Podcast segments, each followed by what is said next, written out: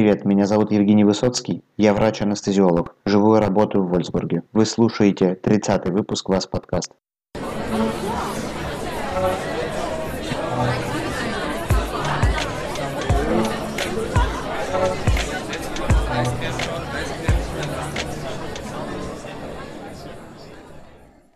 Ну, сегодня у нас э, в гостях необычный человек, и э, это человек, который может довольно-таки подробно просветить сразу по двум направлениям.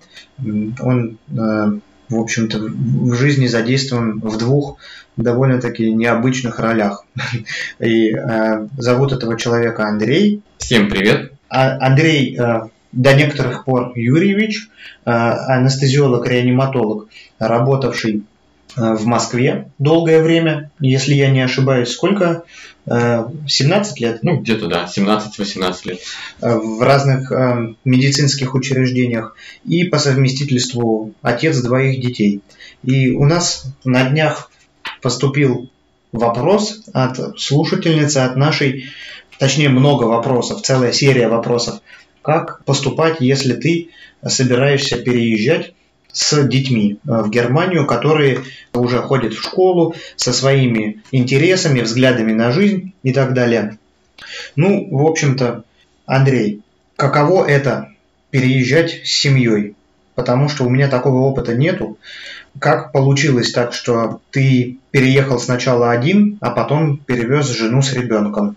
Можно ли было переехать всем вместе? Всем вместе пере... Э, изначально переехать не получится, потому что у каждого человека, кто переезжает, должно быть э, разрешение на въезд. И, как правило, врачи могут воспользоваться э, льготным правом на получение ляу-карта и э, въехать в страну сначала самостоятельно одними, найти работу, найти жилье, и после того, как человек находит, уже подписывает контракт, имеет право выходить на работу, получает э, деньги, он уже сразу может пригласить свою семью. В этом есть много плюсов.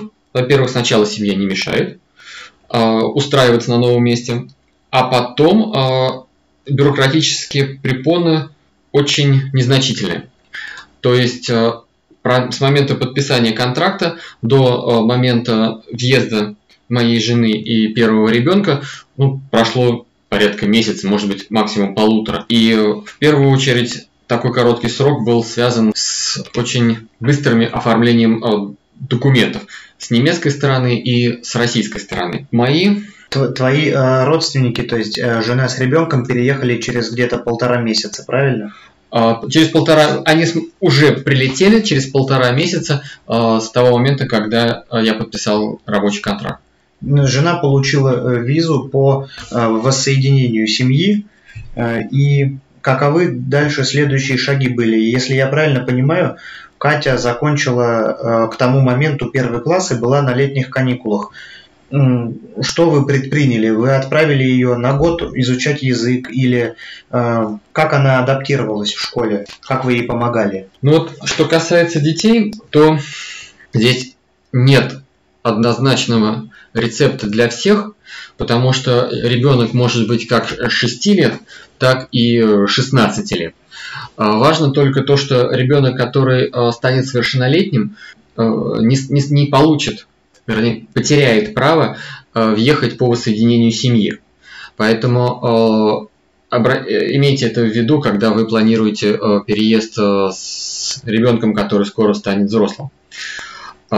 У меня нет опыта адаптации подростков к новой стране и к новой школе. Я считаю, что это сделать будет э, сложнее, чем э, переезжать с детьми э, младшего школьного возраста. Кате было 6 лет, правильно понимаю? Не, наверное, уже 7 или даже, или даже 8. В России мы пытались привить ей любовь к немецкому языку, но это было очень медленно. И самое главное, ребенок не знал, зачем ему учить язык, на котором э, она когда-нибудь будет разговаривать. Если вообще. Ну, да, ребенку, для ребенка период в неделю, наверное, вообще уже почти неизбыточный срок. Вот. Поэтому из... потом школьными, всеми школьными вопросами занимался я. Моя жена стала более активно учить немецкий язык, а на мне лежала задача коммуникации со всеми э, службами и школой тоже. И вот, на мой взгляд, э, ну и я, соответственно, старался э, ребенку что-то передать из собственных, собственных знаний, и все объяснение домашнего задания было на мне. И, как, впрочем, до сегодняшнего момента остается. Рас, расскажи, пожалуйста, вот если я не ошибаюсь, семья в июле переехала. Сколько времени занял процесс устройства ребенка в школу? Процесс ребенка в школу занял не так много времени, и э, он вообще практически не занял времени. Я хотел пойти в одну школу, но перепутал школы и э, зарегистрировался в другой. Но, в принципе, это даже хорошо, потому что я зарегистрировался даже в более лучшей школе, чем э, в ту, которую хотел. Я думаю, что здесь тоже можно дать один совет. Вам все равно искать жилье в городе, в который вы переедете. Ищите жилье рядом с той школой, в которую вы хотите попасть. В таком случае э, попасть в эту школу будет проще всего. Если вы найдете жилье в одной части города, а захотите ребенка возить в другую, то с э, подачей документов в эту другую школу может быть сложно. Школа, которая находится рядом э, с вашим домом, попасть в нее будет гораздо легче. Документы были оформлены довольно быстро, ждать мне не пришлось, вообще не пришлось. Возможно, связано это с тем, что это было лето, и мы делали заранее. Ну, а как заранее? У вас же вы в июле переехали, э, в, да, даже не в начале, а в середине, в конце. И потом ты приходишь в школу, и ты говоришь, там, я переехал недавно, у меня вот дочь. Она, э, они спрашивали про уровень владения немецким, как она там начнет. То есть у администрации школы были на эту тему вопросы. Поместили ее в специальный класс для русских детей, или это был обычный класс? Я чуть раньше подал заявление, чем июль. То есть я действовал без ребенка. А здесь, в Германии, ходить в школу – это обязательство для детей. Тут нет домашнего обучения, насколько я знаю. А, и поэтому, если бы я сам полностью провалил бы процесс а, устройства дочери в школу, то в октябре я получил письмо, в котором чиновник из э, немецкого учреждения задал мне четкий вопрос. В какую школу вы отправили ребенка, который приехал в Германию три месяца назад? Пришлите мне, пожалуйста, доказательства того, что ваш ребенок ходит в школу. А в самой школе, мне, что мне очень понравилось, а, было очень много иностранных детей. Ну, естественно, под очень много я подразумеваю не весь класс, но в каждом, если в каждом классе будет 2-3 ребенка иностранца, то это уже откладывает э, большой отпечаток на поведение всего класса. И не только детей, но и учителей. Я думаю, что здесь э, немцы уже привыкли к тому, что имеют контакт с иностранцами постоянно. И их дети тоже не обращают такого большого внимания на присутствие иностранцев, как будто бы это что-то редкое событие в их школе и в их классе. Ничего особенного для нас сделано не было. Это был обычный класс, это была обычная немецкая начальная школа. Возможно, только необычного было то, что в ней практически в каждом классе было несколько иностранных детей. Я тоже считаю это огромным э, плюсом. Преподаватели не старались активно защитить моего ребенка или помочь ему что-то сделать. Но преподаватели обращали большое внимание на то, чтобы дети не э, вредили или не смеялись над, детьми, над ребенком. Вообще надо сказать, что начальная школа, на мой взгляд, здесь немного отличается от нашей начальной школы. И если в нашей начальной школе, по моему собственному представлению, задача была только учиться и э, учиться хорошо, то у немцев большое значение отводится воспитанию детей. Даже немецкие родители во многом, не то что во многом, а практически не обращают внимания э, на процесс учебы детей и на процесс, э, как их учат. Наверное, считается, что это задача школы. И, и вот учителя огромное значение уделяют именно отношению детей в коллективе. И я думаю, что этому было посвящено даже больше времени, э, чем э, урокам и выполнение домашних заданий. Здесь вообще в этой школе, в которой ходил ребенок, не было домашнего задания все 4 года. не было обязательного домашнего задания, Да, но было Действительно, это очень важное тоже дополнение.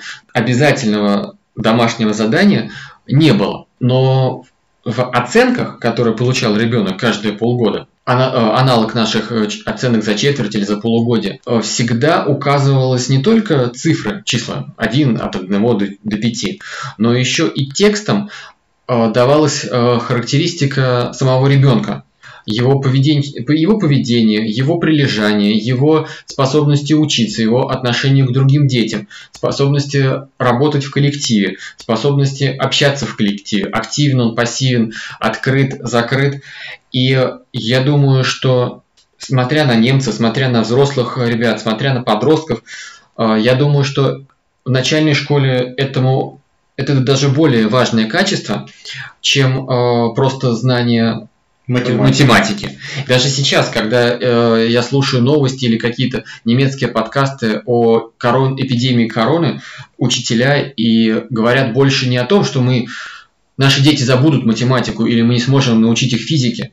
Они говорят о том, что наши дети теряют возможность социальных контактов, относятся к своим сверстникам как к врагам, ну, источник инфекции, и вынуждены э, постоянно соблюдать изоляцию и думать об этом. То есть э, они говорят именно о том, что эта эпидемия повлияет на социальные способности детей, а никак не на их э, знание физики или химии. Это очень важный, интересный пункт. Спасибо большое. Ну, то есть, э, по сути своей, в своем ответе опроверг такой стереотип о том, что детям в начальной школе или вообще в школе э, более как-то некомфортно, и они себя в целом после переезда ощущают более некомфортно, чем родители. То есть я правильно тебя понял, что у детей э, и благодаря их э, возрасту и тому, как к ним прилипает язык, и выстроенной системе построения отношений в школе, им даже более комфортно, чем родителям, привыкнуть к новым условиям. Поправь меня, если я тебя неправильно понял. Ну, я думаю, что некомфортно будет всем. Вопрос в том, как э, на это реагировать. Если реагировать на это как на временную ситуацию и думать о, о будущем и о хорошем, то это будет позитивно.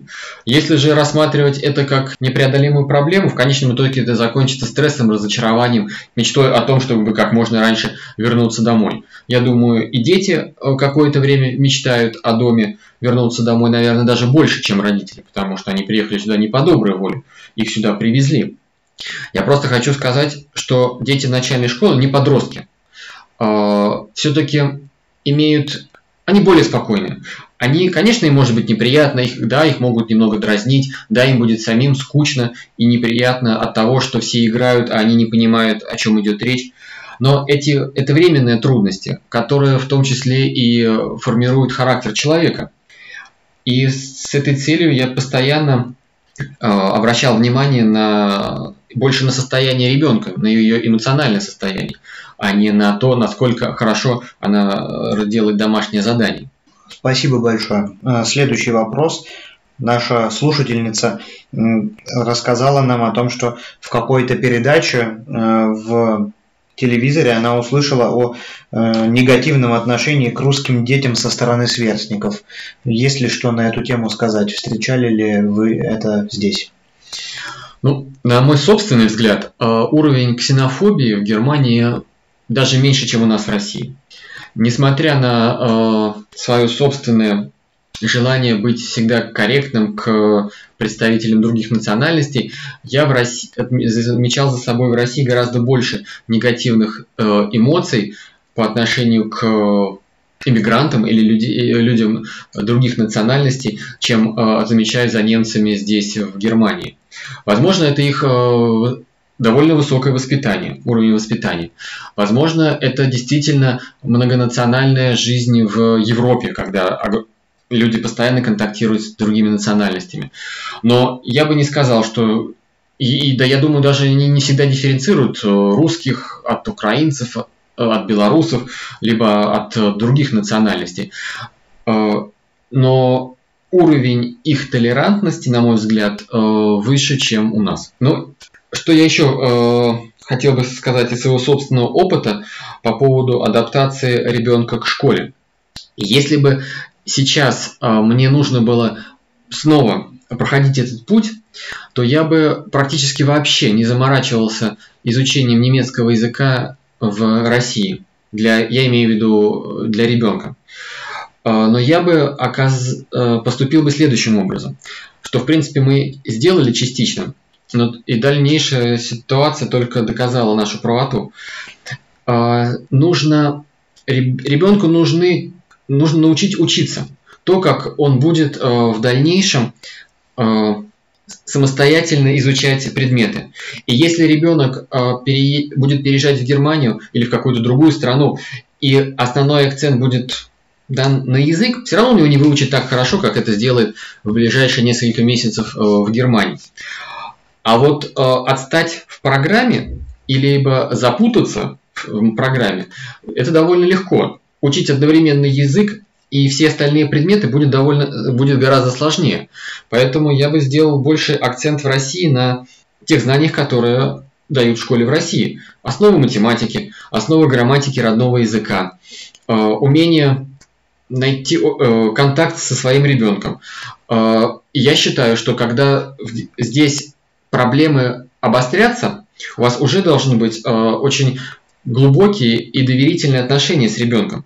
Если вы переезжаете с ребенком, которым нет общего языка, у которого уже есть какие-то конфликтные э, ситуации со сверстниками либо с родителями, то здесь они в любом случае обострятся.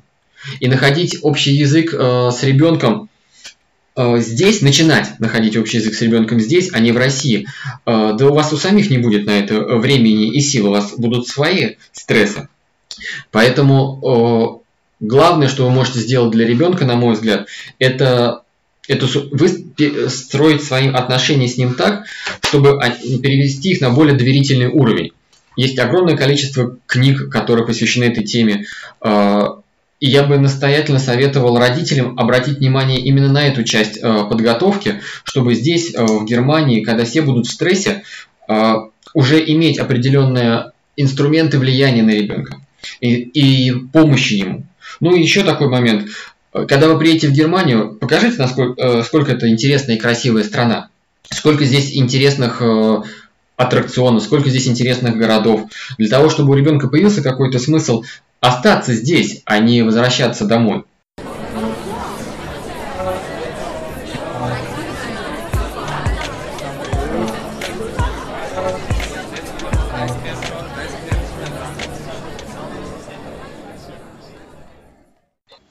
Э, сегодня мы в гости также позвали э, Катю. Катя как раз может от первого лица рассказать, э, как у нее проходит будний день в школе, ну, что тянуть. Катя, расскажи в двух словах вообще, эм, откуда ты, эм, из какого города и училась ли ты там в школе?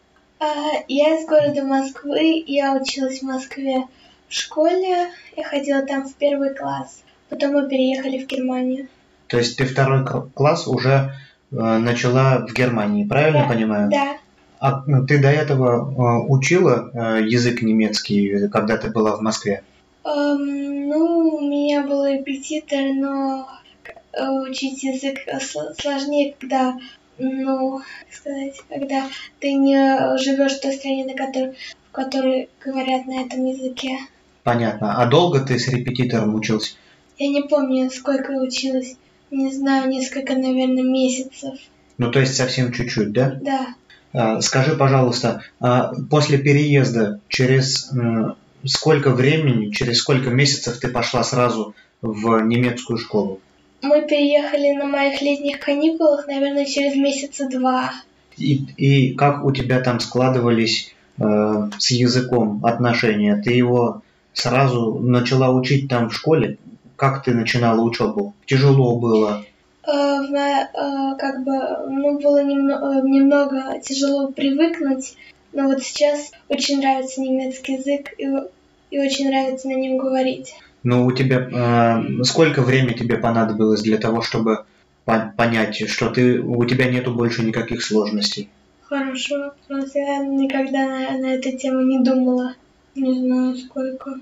но очень быстро, как и все, эм, как и все дети школьного возраста. У Кати очень быстро получилось с языком, и через некоторое время она довольно быстро нашла общий язык со своими сверстниками, правильно? Да. Скажи, пожалуйста, а ты можешь еще вспомнить про свой первый класс? Э, Помню только, что мою, я помню не- несколько своих одноклассниц, а, то, что меня было 30 человек, и помню мою лучшую подругу.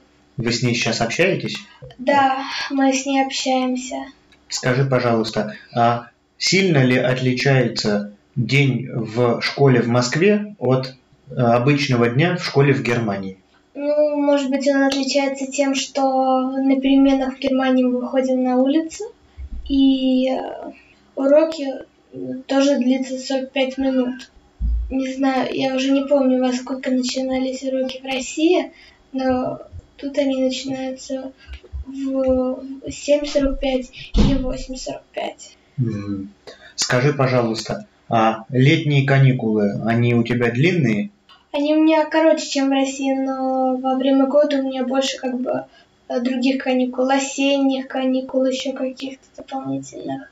То есть э, каникулы равномерно перераспределены по всему э, году. То есть осенние длинные, да, зимние, там рождественские, и весенние, и летние, они примерно одинаковые все, да? Я правильно понимаю? Да, но э, как бы самые длинные каникулы это летние каникулы. Ну сколько они, полтора или два месяца? Я думаю, что два месяца. Два. Хорошо. А скажи, пожалуйста, а ты уже в каком классе? В пятом. То есть ты, получается, здесь 4 года уже учишься? Э, да, И ты закончила уже груншуле, да? да. Это эм, аналог, наверное, в России был бы начальной школы. То есть ты поступил уже в гимназию, Да. и тяжело поступить в гимназию было? А если знаешь язык, не тяжело, но как бы мне было не очень тяжело. Ну, э, а, а много из твоих одноклассников, сверстников поступили в гимназию? Человек 10. А скажи, пожалуйста, сколько всего ребят в классе было? Было или сейчас? Ну, в груншуле сколько в твоем классе было ребят? В Москве ты сказала 30, а В Гурушуле было 20 э, человек, э, 21 человек, 21 человек. а в гимназии уже 30. Понятно, то есть немного больше. Да. Эм, Тебе было трудно привыкнуть к новой школе здесь, в Германии? Эм, Ну, в первой школе труд- трудно, но в гимназии я уже привыкла, поскольку второй раз, точнее третий раз привыкать не так сложно, как первый. Не так сложно, да? Да. Ну, понятно. Скажи, пожалуйста, а э, какой у тебя любимый предмет в школе? Мне нравится английский и еще физкультура. А, мы не уточнили для наших слушателей. эм, Катя учится в обычной немецкой школе, то есть не в русской, не для специальных детей, которые приехали из-за рубежа. То есть это была обычная школа. У тебя, я так понимаю, эм, твои сверстники все, они здесь родились и выросли. Или есть еще ребята и девчата, которые приехали вот так вот откуда-нибудь, из других стран, может быть? Э, В моем новом классе я знаю двух человек, которые приехали из рубежа. Э, Очень много из моих одноклассников говорит по-русски. Мгм. Но вы э, говорите по-русски на переменах и в школе или нет? Э, Нет, Ну, вы Мы- просто знаете, что вы говорите по-русски Да. все, да? Понятно. Эм, ну, у тебя бывают все-таки такие слова, которые ты еще не знаешь по-немецки. Раз и редкое какое-нибудь слово встретила, и ты его не знаешь. Такое бывает? ну иногда встречается, но это как такое слово должно быть ну, сложное. Сложное, очень редкое, да? Мгм. Понятно. Хорошо. Ну, а сколько лет тебе в гимназии учиться еще? Э, Точно не знаю, До, до 12 наверное, класса, да? наверное. А думала уже, кем хочешь стать, или пока не знаешь? Нет, не думала. Ну, это очень трудный вопрос, конечно. Такой вопрос и не ответишь ты сразу так в пятом Да. классе. Его иногда даже и в двенадцатом классе никто не может ответить. У тебя много э, друзей э, на новом месте здесь, вот в Германии, в Вольсбурге? Ну, для тебя это, конечно, уже не новое место, ты здесь как уже как-никак 4 года, я правильно понимаю? Почти 4 года. Э, много у тебя здесь друзей? А, вот у меня из стар- старой школы есть а, три подружки. С Груншули, да? Да. Угу. Из новой школы я нашла две подружки. Угу. Но это э, новая школа, это ты с сентября там только учишься, да? Да. Понятно. Хорошо. Спасибо тебе большое. Мы больше не будем э, тебя мучить своими вопросами. Эм, Если есть какие-то вопросы к Кате будут, э, то м, задавайте их, пожалуйста, через наш эм, чат-бот в Телеграме, и мы обязательно их передадим ей, она э, с радостью на них ответит. Спасибо большое.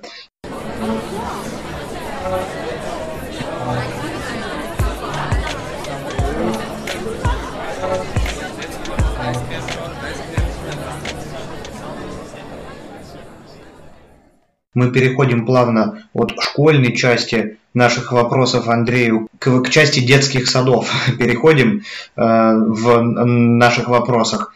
И Андрей недавно во второй раз стал папой, с чем мы его и поздравляем.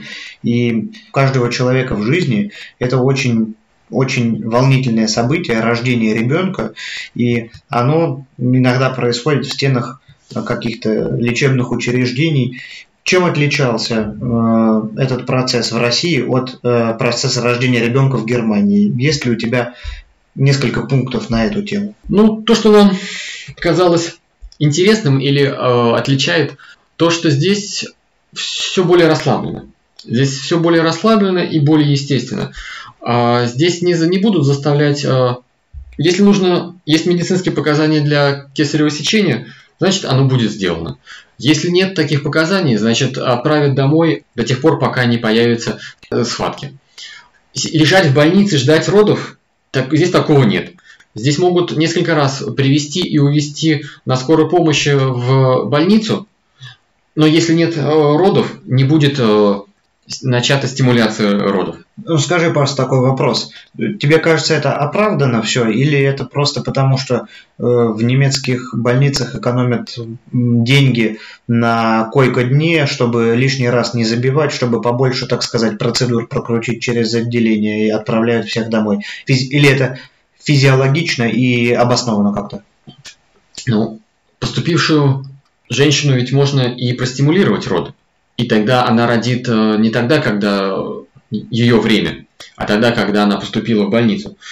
Здесь так не делают, здесь э, ждут, э, что все произойдет естественно, самостоятельно.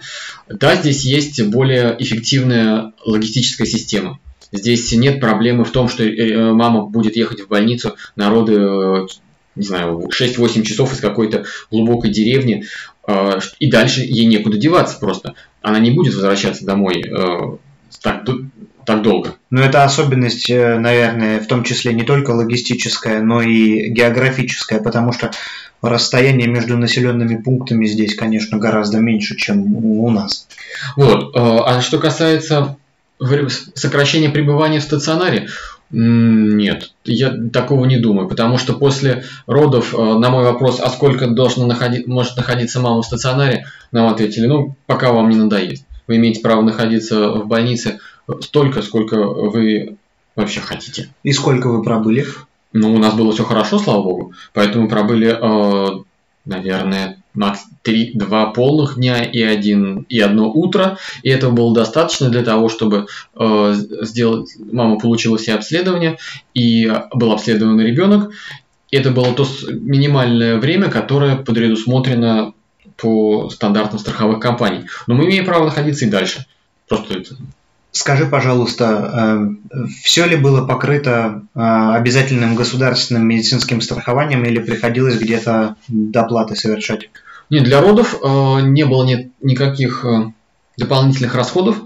Все, все расходные материалы, все, все одноразовые пеленки, памперсы, одежда, все это было в больнице.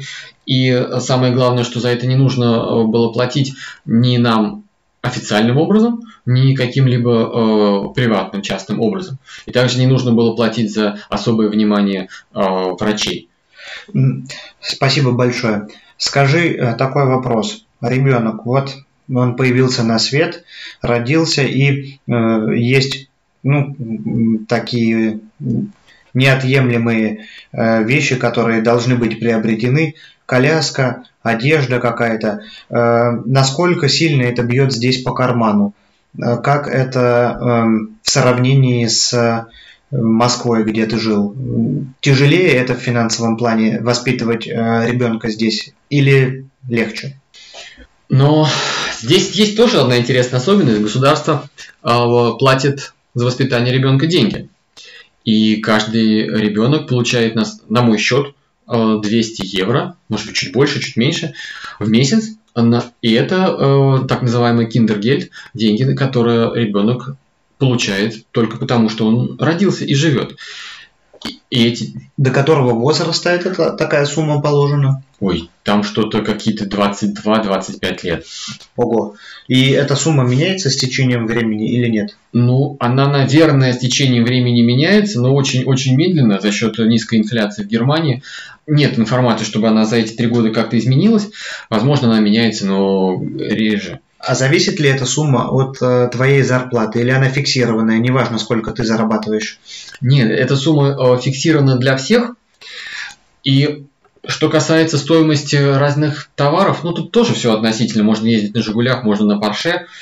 Ну, без загонов, если так сказать. Э, если вы берете новую, не люксовую коляску эконом-класса, которая выполняет свои функции на тот период жизни ребенка, который вот, ну, в среднем он использует, ну, год или сколько, они же там тоже растут дети. Тоже сложно сказать. Можно купить э, новую. Можно купить новую, но на распродаже со скидкой до 50%. И тогда коляска в полной комплектации, которая стоила 1000 евро, обойдется в 500-600. Ты за 500-600 купил? Да, но есть еще... Да, но здесь тоже вопрос, ради чего я ее купил? Я купил коляску такого уровня для того, чтобы путешествовать со своим ребенком, чтобы можно было а, совершенно спокойно в течение часа, двух или трех ехать либо по городу, либо по пересеченной местности. То есть можно было взять что-то попроще? Конечно, можно было взять а, что-то попроще, и это было также, э, можно было возить, катать, вот, но... То есть евро за 200 где-то, да? Я не могу сказать. А, вот, но есть еще третий вариант, это так называемый eBay Kleinanzeigen, аналог нашего Авито, где продается огромное число э, вещей бывших в употреблении. Э, там продается и бэушная мебель, и э, все товары, которые связаны с этим. Поэтому часть вещей, которые для меня было не принципиально, их состояние я очень люблю этот сайт и эту программу, площадку для покупки э, вещей. Это, я думаю, что было бы еще дешевле. Но с другой стороны, э, все, кто сюда приедет и уже перевезет своих детей, будут работать. И зарплата даже одного члена семьи позволяет э, покупать э, и коляски, и все необходимые аксессуары для воспитания ребенка ну, без дыр в бюджете, абсолютно точно. Напоминаю, что о зарплатах в медицинской и IT-сфере мы рассуждали в наших предыдущих выпусках. Ну и последний, наверное, вопрос на детскую тему. Подавали ли вы уже заявление в детский садик? Нет, пока нет. Возможно, это уже ошибка, потому что это нужно делать так же, как можно раньше, а, как и в России. Но нет, мы еще пока не подали заявление. Спасибо. Ну и переходим от Андрея Папы к Андрею, специалисту высококлассному в медицинской э, среде, а именно в анестезиологии и реанимации. 17 лет э, в специальности просто так никуда не выкинешь, поэтому у нас к тебе в этом плане тоже есть несколько вопросов. Скажи, пожалуйста, э, служба анестезиологии и реанимации, раздельные ли это были э, единицы в тех учреждениях медицинских, где ты работал, или э, вы работали в одной команде, то есть так же, как здесь в Германии, сегодня наркозы, завтра дежурство в реанимации, и то есть разделены ли эти два пула врачей были в тех учреждениях, где ты работал? Ну, я работал в государственных учреждениях, а, работал в учреждениях Российской Академии медицинских наук и а, даже в частной структуре. Естественно, в городских учреждениях они были разделены, были разделены практически всегда, и насколько я знаю, это было даже официальная пози... позиция э, Министерства здравоохранения города Москвы. Э, то, что эти две специальности должны быть разделены на два отделения со соответствующими врачами, соответствующими заведующими.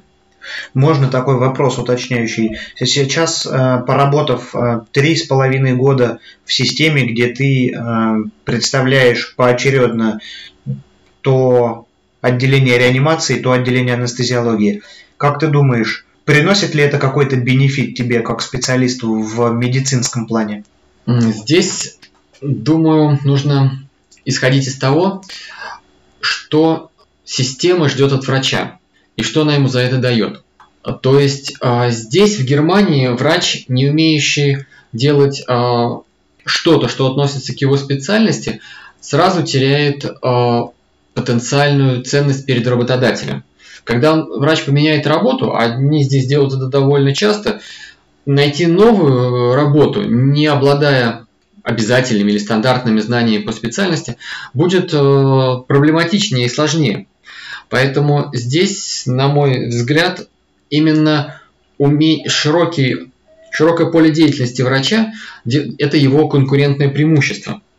А в России, как правило, э, за счет э, разделение не только специальности на анестезиологию и реаниматологию, но еще и разделение интенсивной терапии. На интенсивной терапии, специализирующая на сердце, на головном мозге, на общей хирургии, либо еще какая-то э, отдельное отделение реанимации с каждым своим штатом, с каждым заведующим, э, подразумевает, что от человека требуется не широта знаний, а именно специализация на чем-то узком и на чем-то конкре- э, конкретном. Максимальная компетенция, например, в выхаживании пациентов с черепно-мозговой травмой в отделении нейрореанимации. И при этом неважно, насколько хорошо ты владеешь трансторакальной эхокардиографией. Если это не потребуется в работе в этом отделении, то ну, классно, что ты это умеешь, но толку что, правильно я понял? Да, э, нет э, нет э, потребности в этих навыках, соответственно, навыки довольно быстро забываются и теряются, и становится неинтересно их поддерживать. Хорошо, а скажи просто для тебя самого, вот просто субъективно, а, что больше нравится? Быть специалистом широкого спектра, умеющим а, в средней, в средней степени оказывать помощь тут, там и сям, или вот быть именно вот с определенной группой пациентов, но зато максимально, так сказать, на пике своих способностей? Ну, когда я мечтаю о карьере, о успехах, о, может быть, даже какой-то такой маленькой локальной славе, тогда, естественно, э, я думаю о том, что быть специалистом, умеющим делать все, это лучше и эффективнее. Когда меня все надоело, и я мечтаю о пенсии и о спокойствии, естественно, лучше работать в каком-нибудь маленьком спокойном отделении и быть, э, разбираться только в, одну, в, в одной ноге, не думая о состоянии всего остального организма. Позволив тем самым э, снизить э, для э, врача, ну, для себя самого стресс, да. уровень стресса. То потому есть, что знаний требуется для работы в узкой специальности меньше. Да, да? то есть э, чем менее, более э, узкая область, тем меньше стресса, тем меньше усилий нужно э, затрачивать, чтобы поддерживать знания в актуальном состоянии, и э, тем проще э, жить. Скажи, пожалуйста, такой вопрос. Вот там, откуда я родом, Воронеж, там в нашей специальности не так легко найти работу. Есть потенциальных ну, несколько работодателей, так сказать, пальцев на одной руке хватит. Э, один из них считается прям элитным, и попасть туда не очень-то легко. Остальные примерно так себе, серединка на половинку. Традиционно в нашем городе за одного работодателя, за этого э, специалисты держатся двумя руками и двумя, и двумя ногами. Это порождает определенный, конечно, эм, определенную дистанцию между врачами этой больницы и врачами всех остальных больниц, потому что они считаются, как говорится, флагманами в своем деле. Но э, была ли такая... А здесь вот, например, э, в Германии я говорю всегда так э, в подкастах, э, человек, врач с немецкой апробацией по специальности анестезиология и реанимация, ну, что только не спинка дверь может открывать и везде трудоустроиться. Эм, скажи, пожалуйста, к какой ситуации ближе положение в Москве? Э, насколько легко менять работодателя, если вдруг тебя что-то не устраивает? Чувствуешь ли ты, что вот э, если тебя что-то не устраивает, то вот за свои принципы и за свои взгляды ты готов расстаться с твоим нынешним работодателем ради потенциального профита в медицине в будущем для тебя, для твоей карьеры? Ну, я думаю, что да, это один из преимуществ э, или плюсов э, города Москвы за счет того, что медицинские учреждения огромное коли... Э, гораздо больше за счет того, что эти медицинские учреждения, часть относится к городу, часть относится к военным структурам, ведомствам, учреждениям Академии наук, либо еще каким-то федеральным агентствам. Получить работу, найти работу врачом, это не составляет больших трудностей. Вопрос лишь в том, каким будет доход на новом месте и насколько комфортными условиями э, труда будут на новом месте. Найти э, здесь врачи, наверное, можно так отнести, как солдаты. Найти э, солдата на передовую или пойти на передовую можно в любой момент. И это не будет составлять больших сложностей. Найти работу в каких-то учреждениях, которые имеют налет элитности или налет или заслужили даже такую элитность, например, в какие-то научно-исследовательские институты или в какие-то э, учреждения, славящиеся своей зарплатой, то да, там, наверное, туда устроиться будет э, непросто, особенно человеку, который не имеет э, знакомств и не может принести характеристику от э, своих предыдущих работодателей.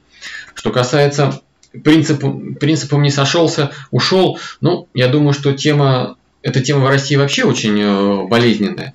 И многие бы из нас вели себя совершенно по-другому, если бы не боялись потерять работу, не были бы зависимы от начальства. В Москве, наверное, с этим чуть проще, чем в регионах. Мои знакомые, друзья в регионах рассказывают, конечно, ужасные вещи, насколько они зависимы от произвола главного врача либо его заместителей.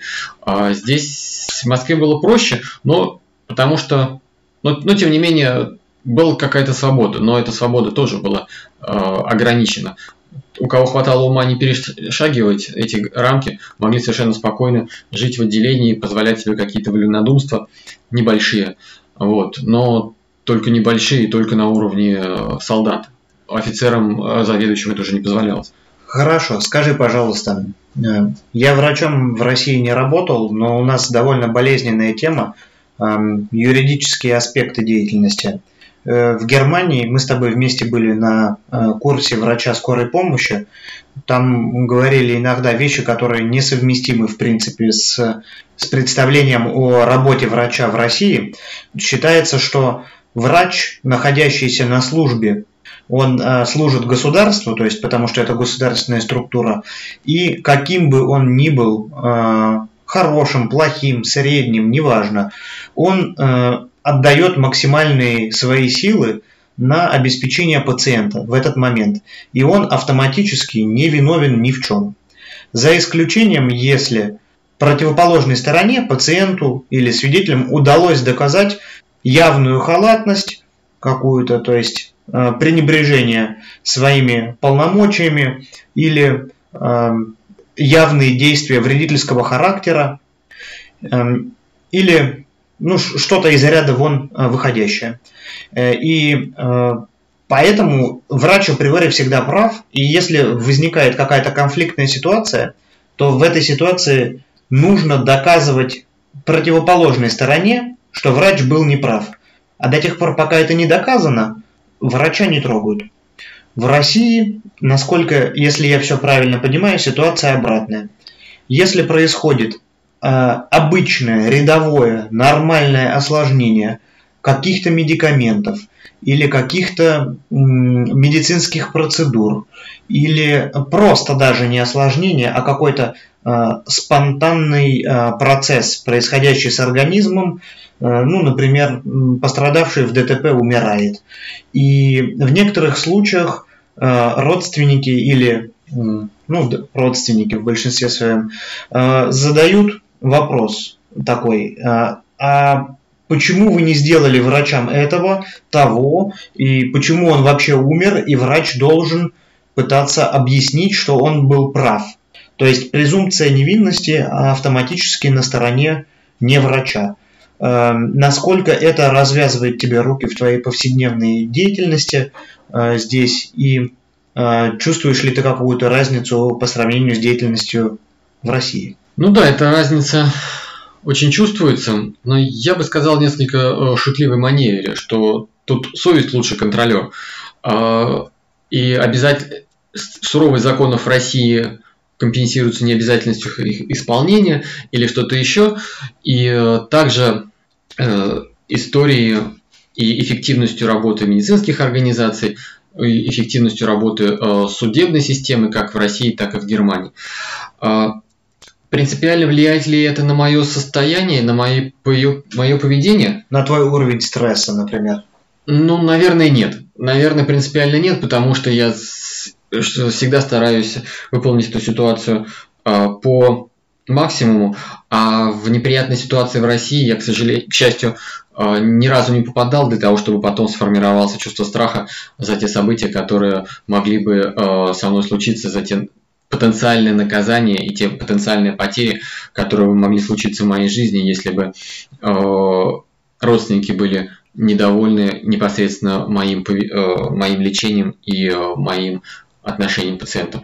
А, с другой стороны, даже в России а, подавляющее, ну не подавляющее большинство, но очень много конфликтов удается избежать а, путем разговоров с пациентами.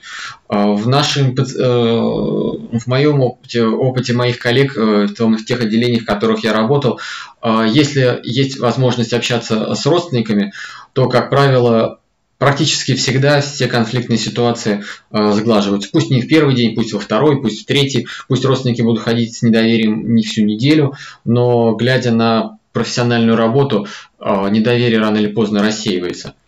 Спасибо большое.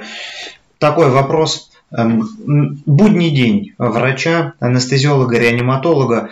Есть ли какие-то различия между э, будним между буднями в России и в Германии. С чего день начинается, как он проходит и чем он заканчивается?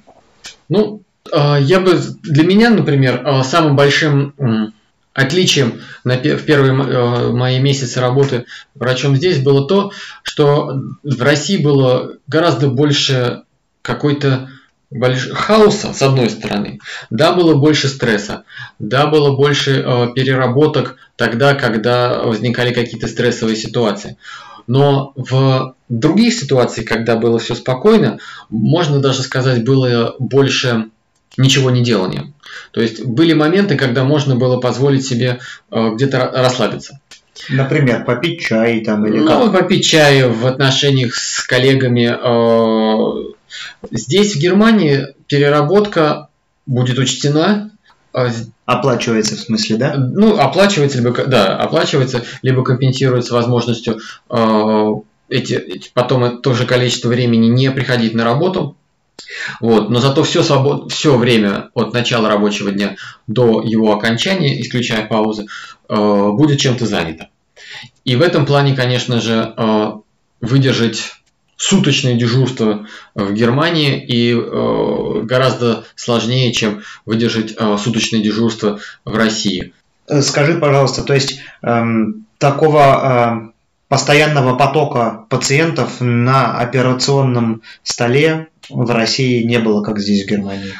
Ну, я бы сказал так, что ту работу, которую здесь делает один человек, как правило, в России ее все-таки делают э, либо полтора, либо два штат у нас был больше.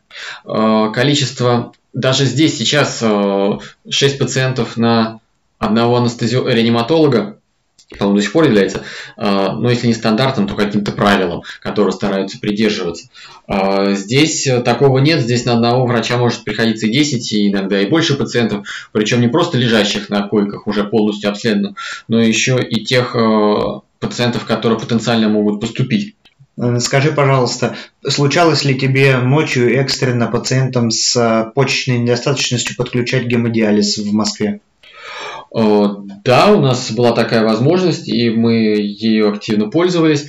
Да, это было ну, скажем так, если не рутинной процедурой, но это, к счастью, не было чем-то эксклюзивным. Но этим занимались, то есть вы, это не была какая-то, не была какая-то отдельная служба? А, не, в нашем отделении этим занимались даже больше врачи, чем медсестры. В других больницах это была медслужба, э, специальные отдельные люди, которые этим занимались. Но так получилось, что э, тема моей диссертации изначально связана была с почечной терапией.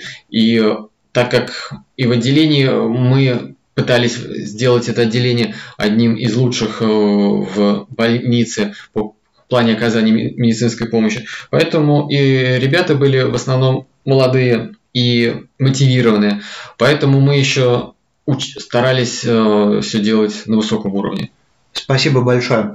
Скажи, просто такой еще вопрос. Случалось ли тебе работать в Москве более чем на одну ставку? Если да, то как долго ты это делал и возможно ли такое в Германии? Ну, когда я работал в Москве, был моложе, а, и практически все время у меня выходило либо полторы ставки, либо даже больше. Но я не уверен, что я бы выдержал долго э, работу в Москве на полторы ставки с той интенсивностью, которую я работаю здесь в Германии. И речь здесь даже идет не о том, что просто у нас бы эту ту же самую работу выполняли бы либо чуть больше, чем один врач. И в таком составе эту работу вполне можно было бы, наверное, э, выполнять работы на полторы ставки. То есть, когда мы делим, э, анестези... два анестезиолога делят свои операционные часы, э, когда два анестезиолога выполняют свою работу либо перемен... попеременно, либо хоть и вместе, но не, но не все, не всю ночь. Ну и, наверное, все-таки мера ответственности здесь психологически давит больше. А, именно связано, но это связано только с тем, что я не ориентируюсь на... Так же, как э, э, человек, закончивший медицинский институт, прошедший все практики подготовки, э, то есть как немецкий врач.